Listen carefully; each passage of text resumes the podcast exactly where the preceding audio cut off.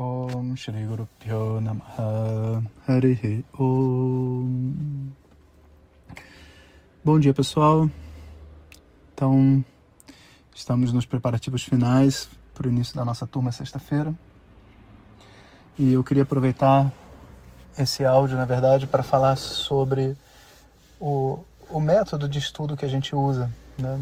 o que, que ele tem de especial, o que, que ele tem de diferente do que a gente encontra por aí. E vamos falar, obviamente, sobre o método de Vedanta. Então, método de Vedanta, vamos nessa. Para a gente entender o método de Vedanta que a gente usa, a gente precisa compreender um pouco da história do Vedanta. Um, não o Vedanta no Ocidente, porque a história do Vedanta no Ocidente, enfim, é Vivekananda, são vários mestres que vieram para cá e e criaram modelos, é, formas de ensinar, seus próprios métodos, né?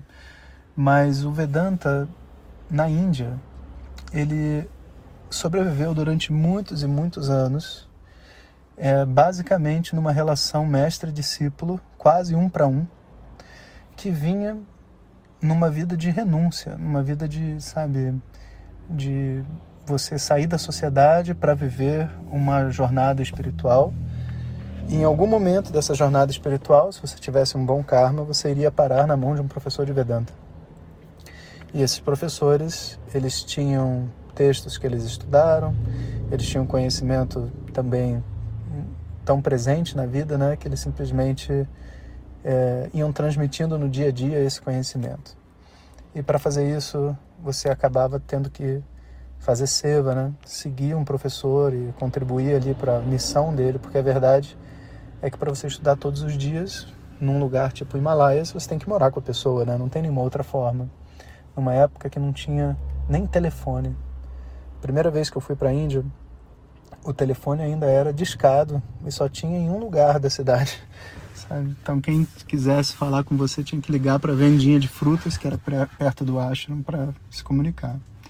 Aos poucos, o telefone celular, o, enfim, toda essa estrutura foi criada. Hoje a gente tem a internet, né? Foi uma grande revolução da comunicação.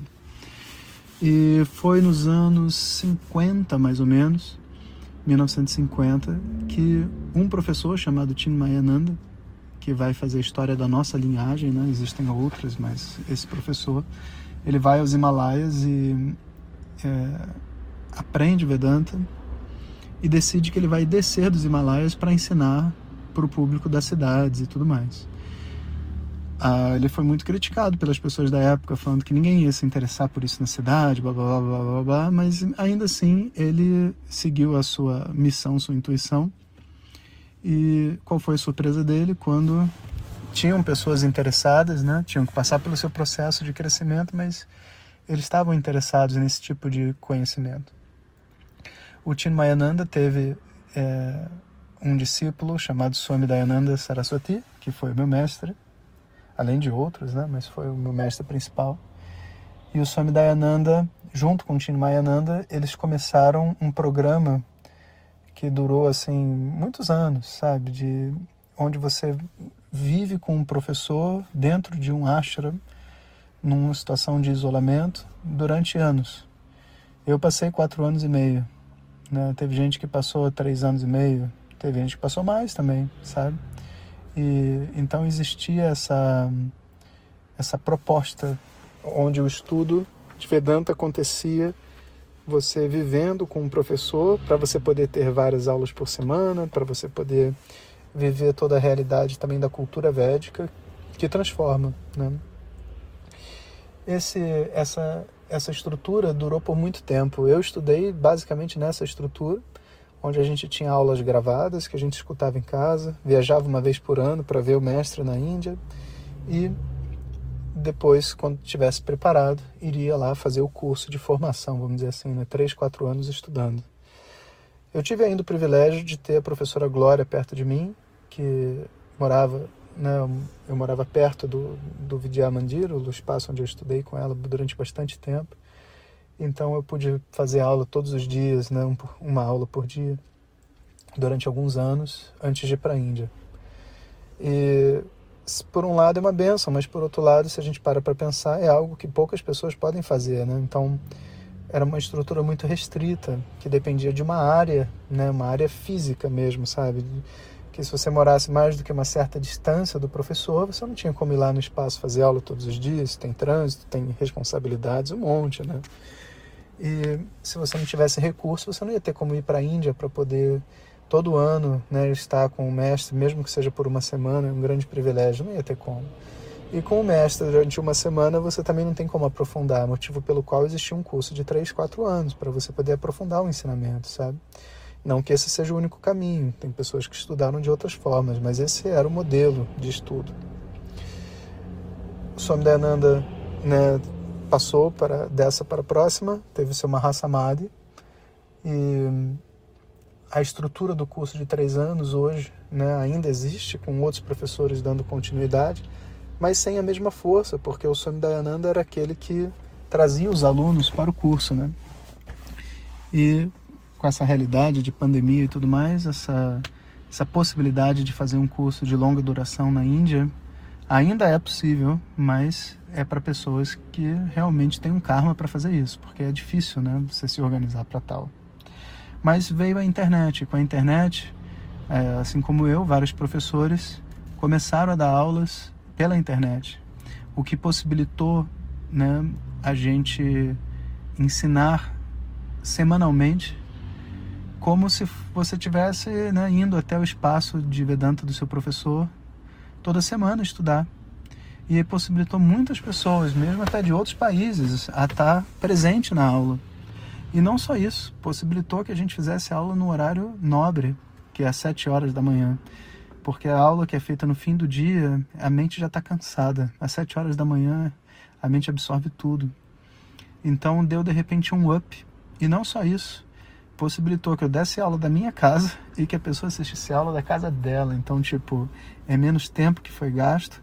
As pessoas começaram a estudar mais vezes por semana. Então, hoje, no Instituto, quem é de uma turma antiga, né, já está mais de dois, três anos estudando, às vezes assiste quatro aulas por semana, sabe? E o que era inimaginável em outros tempos, ainda mais com filho, com outras situações assim.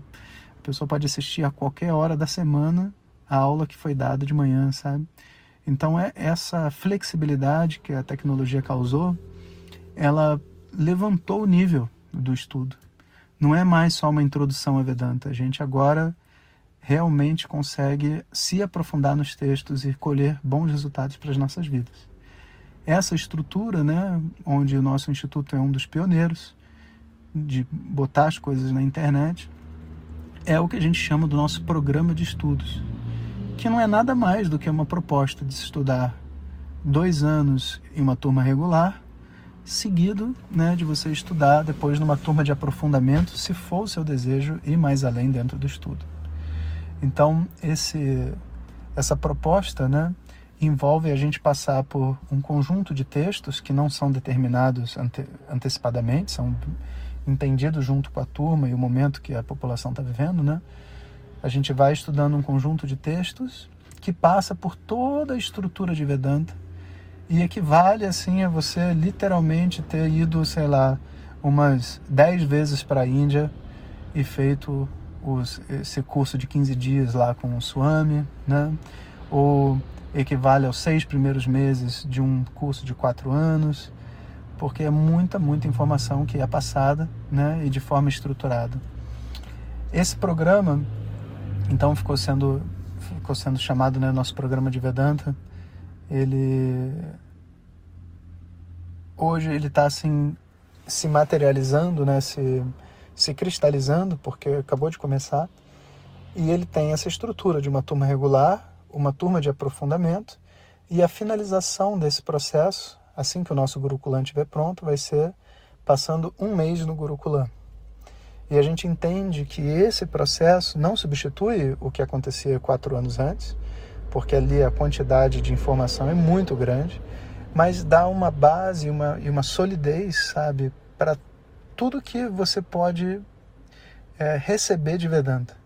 Em outras palavras, passando por esse programa, a única coisa que resta é se a sua, se o seu chamado de vida for mergulhar nesse conhecimento e você vir fazer um curso de longa duração no é, no Gurukulam mas aí também já é uma outra proposta, já não é mais parte do nosso programa de estudos, aí já é, é parte de um programa residencial, né, para aqueles que têm um, um, outro nível de chamado dentro do coração. Então, é, isso é o nosso programa de estudos. É um programa muito estruturado, já está assim, é, já foi assim validado por tantas pessoas que já passaram, né? E ele sempre vem complementado por diversas outras práticas, como meditação, é, cerimônias, práticas meditativas, meditações, mantras, sânscrito, que vai aos poucos sendo introduzido é, dentro da nossa mente, sabe, ao longo desse processo de estudo. Então, isso é o que hoje, isso hoje é o que a gente tem para oferecer para uma pessoa aprender Vedanta. Isso é absoluto? É a melhor forma? Não, e nada disso realmente, nenhum desses adjetivos é espiritualmente, na minha visão, saudável, né? É simplesmente a maneira que a gente encontrou de fazer e a maneira que nós acreditamos que a gente consegue transmitir melhor esse conhecimento para um certo grupo de pessoas que tem um certo nível de compromisso. Eu diria até que são bem comprometidas com o que elas estão fazendo. Né? Existem outras formas de estudar, você pode estudar de forma mais branda, mais devagar, você pode ler livros, você pode sabe, é, estudar só presencialmente com outras pessoas em outros lugares e nenhuma coisa é melhor que a outra. Tudo é o que, que eu quero, com quem eu me conecto, como eu me sinto, sabe? E a minha urgência, né? Porque para estudar realmente em casa, sete horas da manhã, toda semana, a pessoa tem que dar uma prioridade para esse estudo, senão isso não vai acontecer, né? Então, essa estrutura, ela se mostrou muito é, muito valiosa para um conjunto de pessoas que aqui no Brasil estavam com sede por esse conhecimento e não tinham uma, uma estrutura com a intensidade que a gente estava oferecendo, né? Ou talvez com a conexão também que elas vão ter com a nossa equipe de professores, de, de alunos, né? Então, isso é o que é o Vishwavidya, né? Vishwavidya é o nome do nosso instituto, do nosso futuro Gurukulam, que está por vir, e é o que nós temos para oferecer às pessoas a porta de entrada do VDA, do nosso programa de estudos, é a turma regular. E, portanto, nós estamos muito, muito felizes de estar abrindo essa porta essa sexta-feira para aqueles que estão ingressando agora na turma Krishna. E a turma Krishna, como todas as outras turmas, começa às 7 horas da manhã e uma hora de aula, né, que fica disponível durante uma semana para assistir quantas vezes você quiser.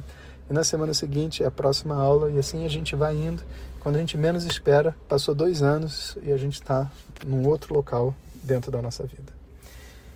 Bom, é isso. Um abraço a todos e até amanhã. Hariom.